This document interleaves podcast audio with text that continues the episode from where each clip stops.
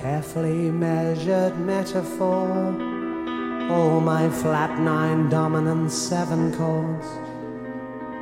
All of my shtick, my lyrical trickery, all those bows.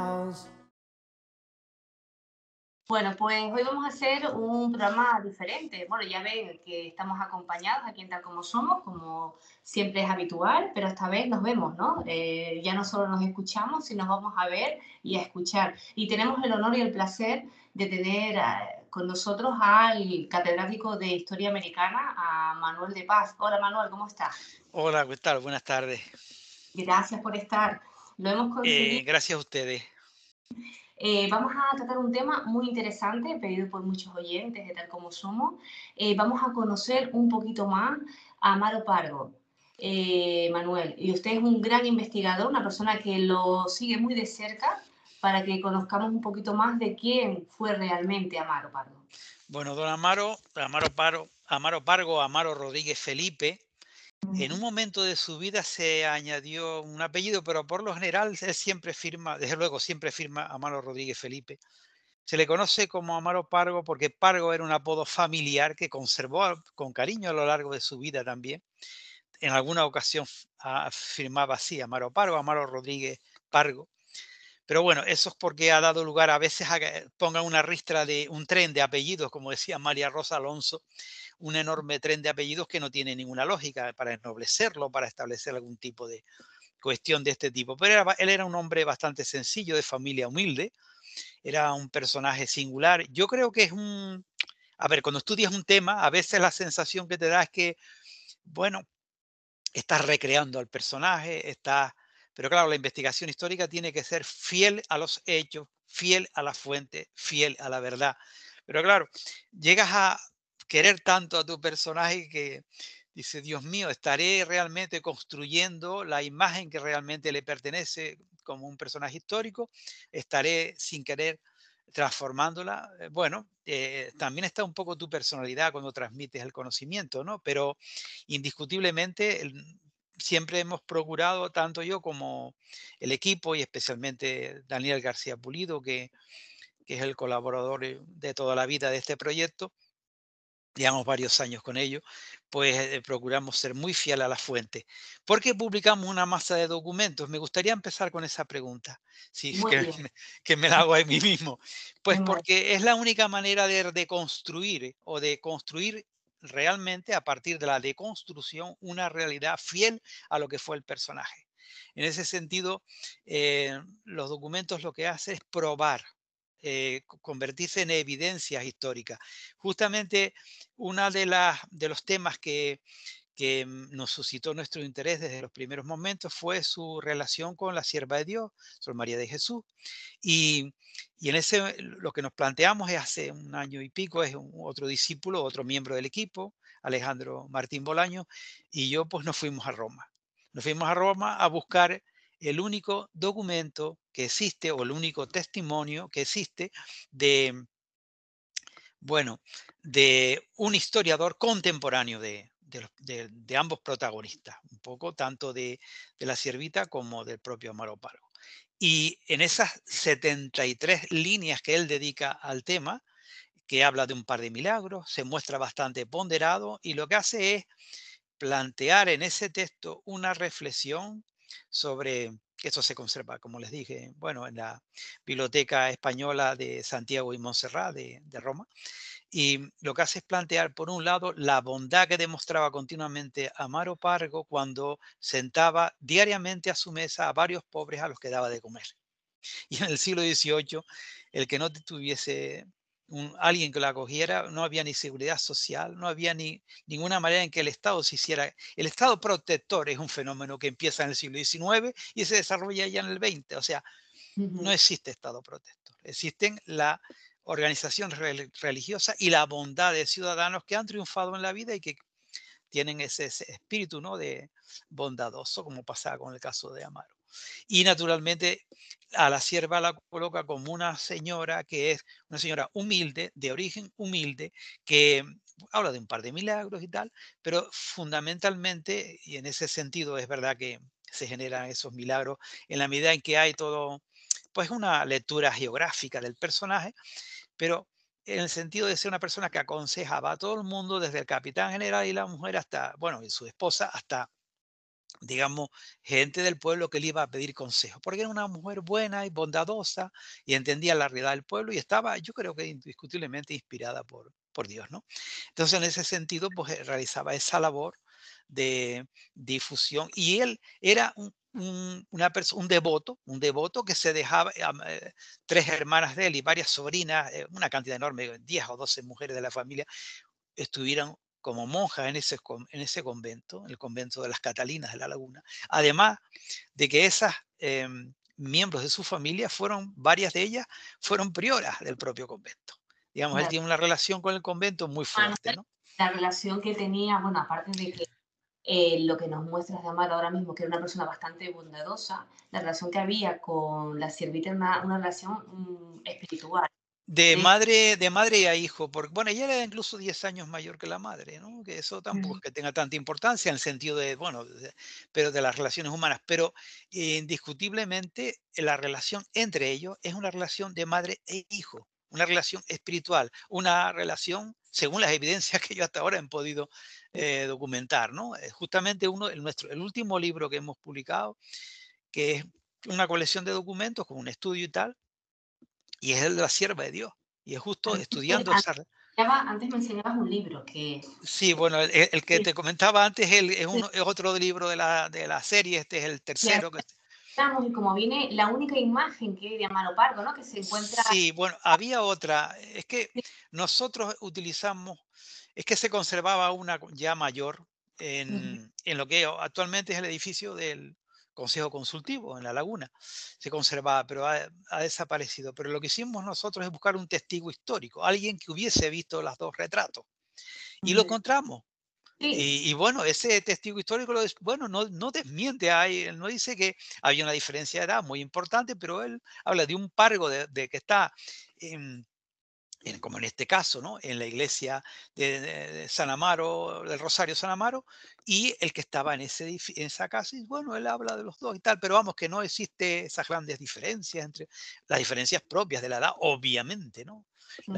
eso, eh, pero al margen de ese tema, ya digo, no, no existe él no habla de un... Buscamos ese testigo histórico y en definitiva, ah, lo que hubiese sido interesante conocer ese retrato porque ya es el de mayor y tal, pero bueno, digamos que... Y después lo que también lo comentábamos antes, Manuel, que siempre esa duda que tienen muchas personas, porque se habla de corsario. ah, sí, eso es otro aspecto interesante, sí. Bueno, el, pirata, vamos a ver, en un momento determinado, es verdad que un corsario puede actuar con unas eh, características que son un poco impropias de la actividad corsaria. Quiere decir, eh, puede caer en la tentación de, de utilizar eh, su patente de corso que es una patente que concede el rey o, las personas delegadas por el rey para concederla en el sentido de realizar una actividad que es una actividad militar, de, tanto en el ámbito marítimo, es capitán de mar y tierra, ¿no? como en el ámbito terrestre, en el sentido de decir, bueno, yo estoy defendiendo mi, gobierno, mi corona, ¿no? Vamos, a la, corona. A la, monarquía, a su, a su, país. Eh, es verdad que vamos a ver. Si nosotros, nosotros actualmente, cuando vamos conduciendo, por ejemplo, tenemos que llevar una serie de documentos. Si nos falta un documento, evidentemente la policía nos va a multar. ¿no? En la época en que, vivió Amaro, el, un barco, para ser totalmente legal, tenía que tener X documentos. Eran como cinco documentos.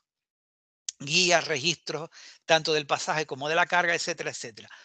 En esa época era muy fácil que te faltara un documento. Si, te faltaba un documento, el barco podía ser declarado buena presa.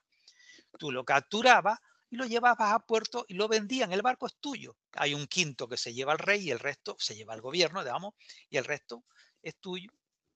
Lo puedes vender generalmente por debajo de su precio, porque claro, sale a una subasta y el, mejor postor, ¿no? Eso es, una práctica habitual. Pero vamos, lo que es importante es que hay que diferenciar lo que es el rol.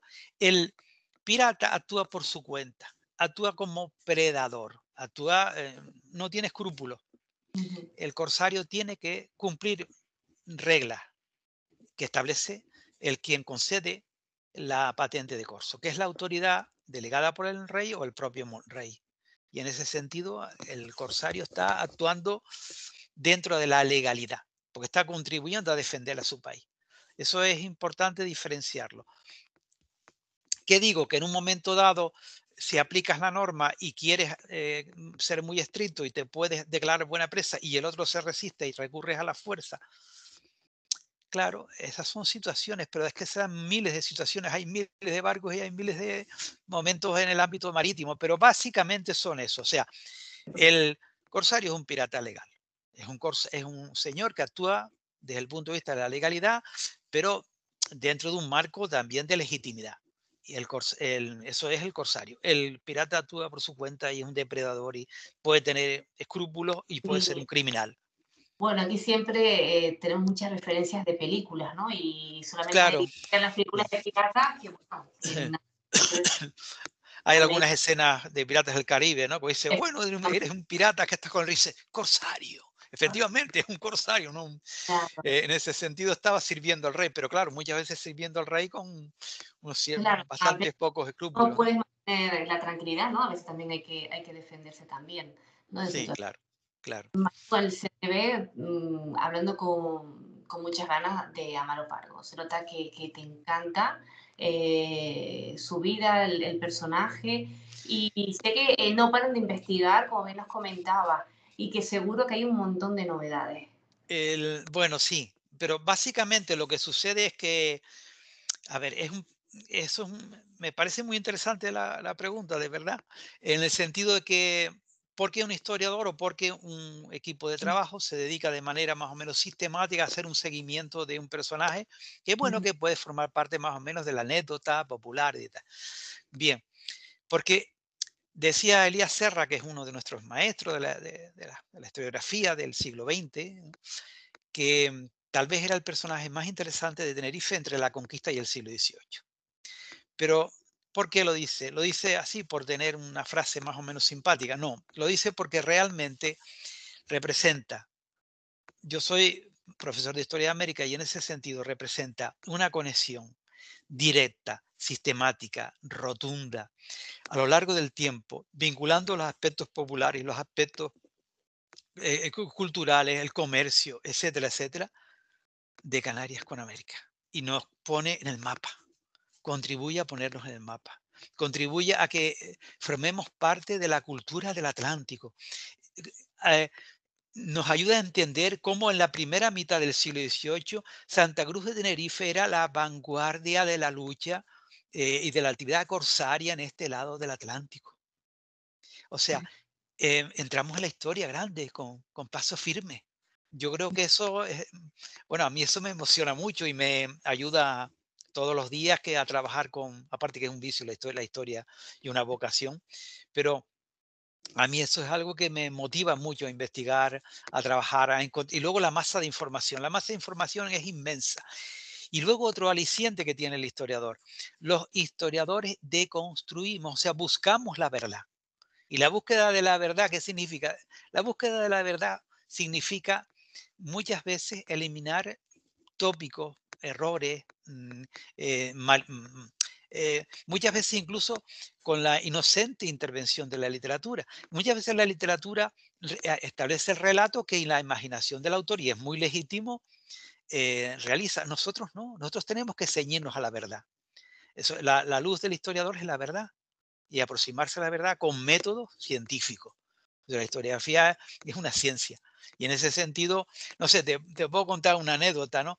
Ah, eh, se, contó en un momento dado, es una anécdota como otra, se contó en un momento dado que, bueno, que al esclavo uno de sus esclavos, a quien eh, que lo convirtió en liberto, que es Cristóbal Linche, por el que él sentía una especial eh, consideración y tal, él dijo que sí quería que se enterrara en la cripta familiar que él construyó en, en, Santo Domingo, ¿no? Aquella una cripta que hizo él en torno al año 25. Yo descubrí incluso la, cuando le dieron el papel, los frailes y firmó y todo eso y lo publiqué en, en la colección.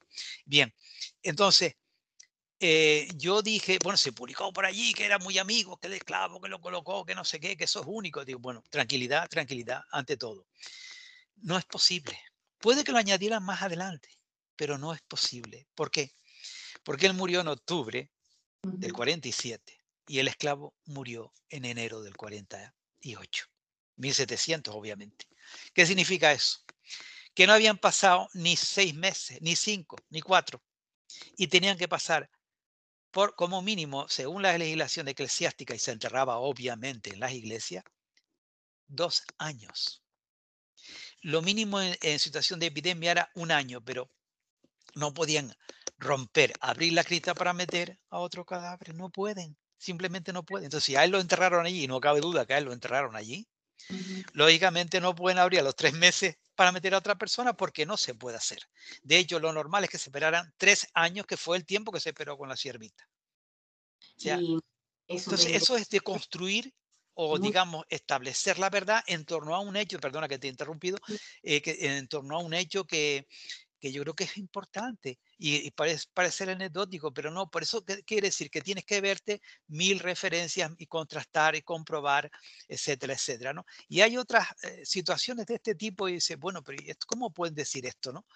Y te lo encuentras, luego el tema, la casa, la dichosa casa, ay por Dios. Digo dichosa porque también ha dado pie a toda una serie de leyendas. Vamos a ver, la casa la compró él sí, cuando la compró? Tres años antes de morir. Como compró otras más, compró varias en Santa Cruz. Mire, compró casas hasta en Candelaria. Candelaria compró solar, fabricó casa, para, y luego dijo cantidad de misas, porque tenía una devoción especial también por Candelaria, etc. Vamos a publicar uno de los libros sobre eso. Y en definitiva, eh, cada texto eh, cumple un poco esos requisitos en el sentido siguiente. Hay pues una serie de capítulos fijos que son que reúnen información y naturalmente también hay un estudio eh, que puede tener 20, 15, 50, 60, 70 páginas explicando todo lo que es el contenido del libro. Si sumáramos todas las páginas que hemos dedicado a analizar el tema, pues habría una barbaridad, porque ahora mismo entre unas y otras supera una cantidad inmensa. Pero es, la única manera, o sea, si quieres establecer la verdad sobre una cuestión que haya tenido rango mítico o rango imaginativo, rango literario, la única manera es poner toneladas de evidencias, es que no hay otra opción. Es la única salida que nos queda. Y eso es lo que estamos haciendo. Agradecerles, ¿no? Por lo que comentas, ¿no? Es una manera de llegar a la verdad. Es eso es fundamental, eso es esencial, porque si no, ¿qué sentido tiene lo que estamos investigando? ¿Cómo podemos plantear esto, esto no? Y luego hay una serie de interrogantes que hasta que no cerrar distintos temas, pues no queremos publicarlo, ¿no? O sea, hay eh, cuestiones, por ejemplo, relacionadas con actividades que él hizo al otro lado de América, que sí que fueron importantes, etcétera, pero faltan evidencias. Yo, mientras no tenga evidencia, no me gusta afirmar nada. Y veo que hay gente que afirma cosas, digo, ay, mi madre. Y claro, después llega la evidencia, ¡pam! Quiero decir, es sumamente importante contar con la prueba plena con cualquier cosa que, y, para conocer un poquito más, y bueno, esto va a dar para largo, o sea que mm, eh, eh, nos comenta, están con las investigaciones, mí me gustaría volver a tenerle por aquí, ¿no? Cuando sean esas evidencias que... Sí, algunas habrá pronto, otras... Por eh, eso.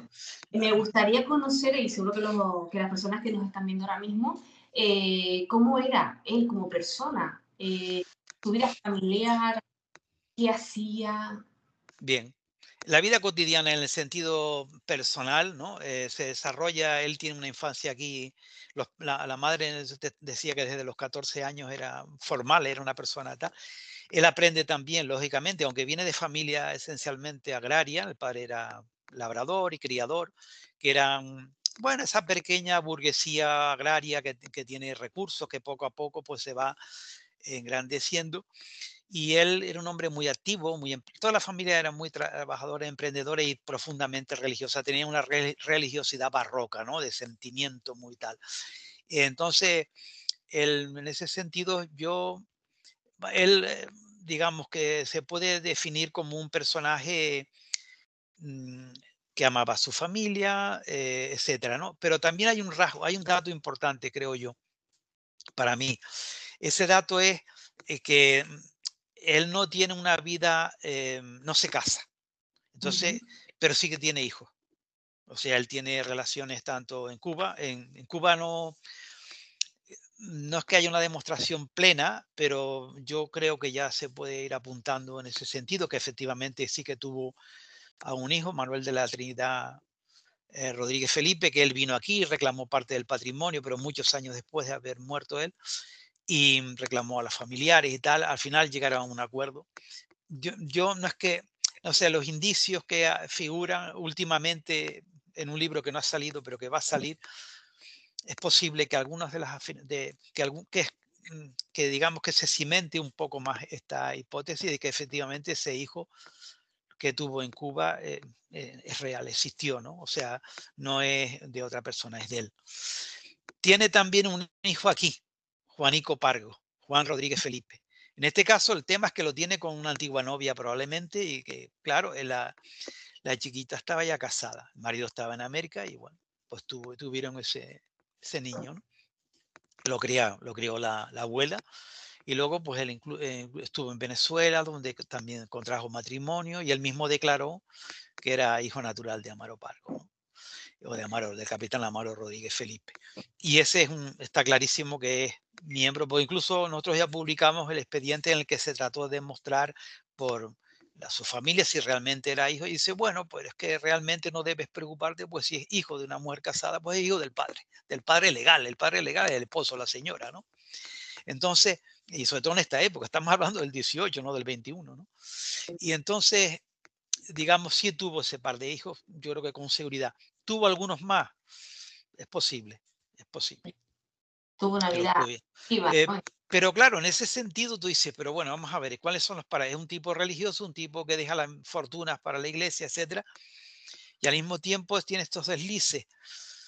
Es un hombre vitalista, eh, tiene varios, varios hijos, y mm, claro, ¿cómo juzgar esto, no? Esto es muy complicado, es la mentalidad de cada uno. Él, se dice, deja dispuesto varios cientos de misas, ¿no? Para perdón de sus pecados, pero bueno, de alguna manera y se ocupaba de ello en el sentido. Y se ocupaba, sí, eso sí. El tema, bueno, que nadie es perfecto, ¿no? Como se lo debemos decir aquí tal como somos y que, bueno, eh, era como se solía decir antes, ¿no? El típico refrán, que refrán sí.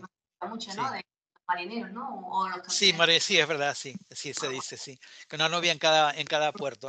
Cada puerto eh, sí, una persona vitalista, está claro. Que sí, yo creo que sí. Aparte de eso, es verdad que ayudó a muchas personas que realmente estaban necesitadas. Lo, sí puedo decir como otro rasgo de su personalidad que algunos de los que son su subordinados eh, lo que lo adoraban. Eh, eso lo tengo clarísimo, porque algunos de ellos incluso llegan a, a dejarle su, su herencia, su testamento, se lo acaban dejando a él. Dice, pero mi hijo, ¿para qué me va a dejar si yo realmente soy sobrado de recursos? Dice, porque usted es la persona que más me ha querido y más me ha protegido y más tal. Y le dejan su, sus pocos recursos, su, pues a lo mejor una huertita o lo que sea, poquísima cantidad, pero que para ellos eran todo lo que tenían, se lo dejan a él, ¿no? A, mi patrón, a mi jefe, ¿no? Porque es el que más me ha protegido, el más que me ha cuidado en el mar y tal. Dice, bueno, pues esto es un gesto, ¿quién, quién le manda, no? Y, y luego acaba pues, un poco prácticamente donando eso, porque está un poquito que un poco donarlo, ¿no? Donarlo a la iglesia para que haga obras, para que dé de comer a los pobres y esto, ¿no? Entonces, no sé, esa es, es, una mezcla un poco de esa vitalidad y al mismo tiempo de esa bondad, ¿no?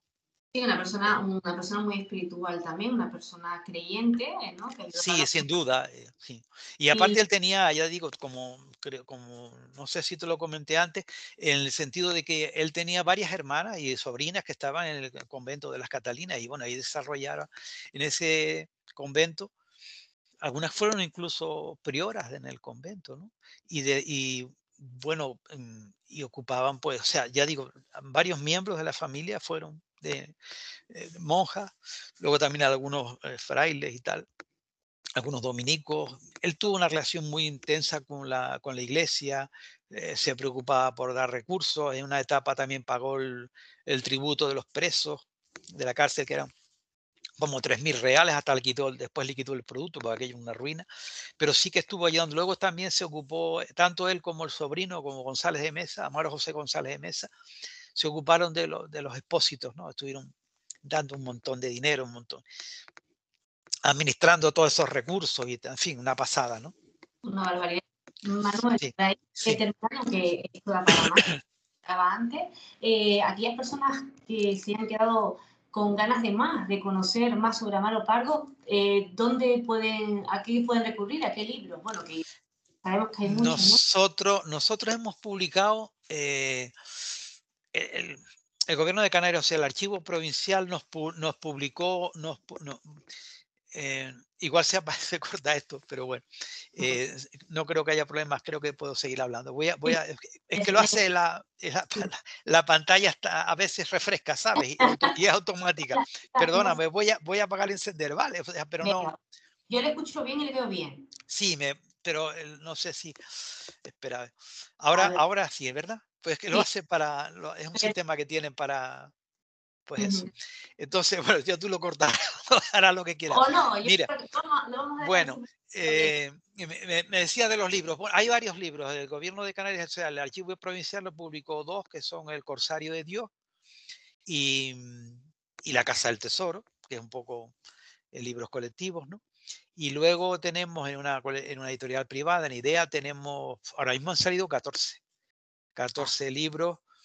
Los temas, de todo, de todo. O sea, salió, el primero que salió fue eh, héroe y forajido, porque es un poco, no es que fuera héroe o forajido, sino héroe y forajido, porque un poco es el que se comporta como un héroe y a veces se comporta como un forajido, ¿no? Entonces, como todo ser humano, ¿no? Nosotros tenemos nuestro lado oscuro y nuestro lado luminoso, pues es un poco eso, ¿no? En ese sentido, lo que quisimos expresar y ahí damos a conocer justamente esos hijos que tuvo, pues fue que no se casó, etcétera, ¿no? Tuvo eh, eh, sin haberse haber contraído matrimonio, haber tenido una pareja estable, etcétera, ¿no? Luego, el, eh, ah, no sé, te puedo decir algunos títulos más, por ejemplo, El heredero. Lo que está claro es que si le buscamos a usted y a Daniel, hay bastantes libros dedicados a... sí, la, la, parte que la idea, ¿sabes? La idea es continuar. Y entonces, bueno, pues ahí ahora mismo están planificados, bueno, más que planificados, a punto de salir eh, hasta, mm, desde el, ha salido hasta el 14 y el resto hasta 20 van a, salir, eh, yo creo que en este, entre este año y el año que viene van a salir 20, ¿no? O sea, vamos a completar la veintena, ¿no? Y yo no sé si con otros 20 podremos acabar con la biografía de él. O sea que es, una es interminable. Por eso, por eso digo que, que queda para mucho más. Que le digo, Manuel, que, que, ha sido un placer. Bueno, ya eh, las personas lo ven, es una persona muy cercana, muy agradable, eh, un historiador, como gusta que te diga. Sí.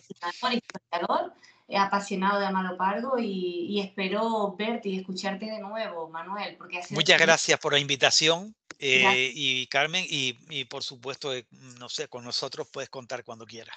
Lo mismo, lo mismo digo. Muchas, gracias. Vale, hasta gracias. Hasta luego, Carmen.